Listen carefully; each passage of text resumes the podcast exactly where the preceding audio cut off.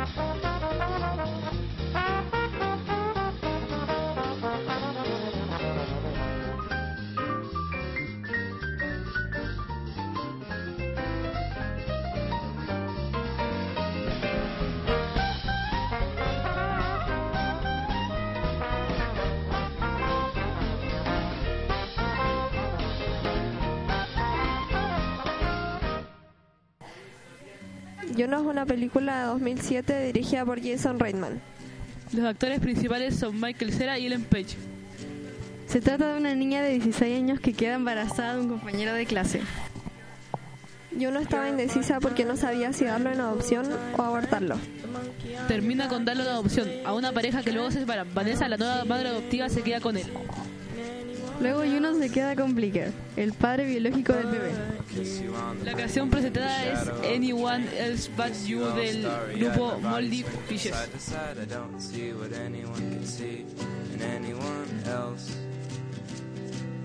But Here is the church and here is the steeple. We sure are cute for two ugly people.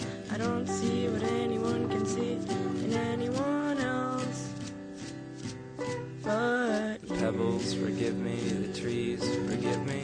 So why can't you forgive me? I don't see what anyone could see in anyone else.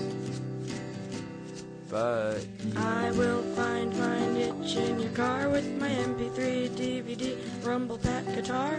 I don't see what anyone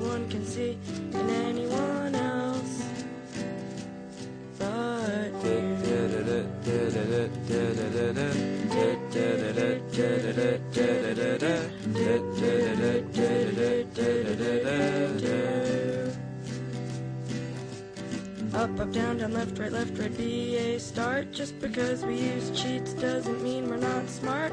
I don't see what anyone can see in anyone else. But you are always trying to keep it real. I'm in love with how you feel. I don't see what anyone can see in anyone else.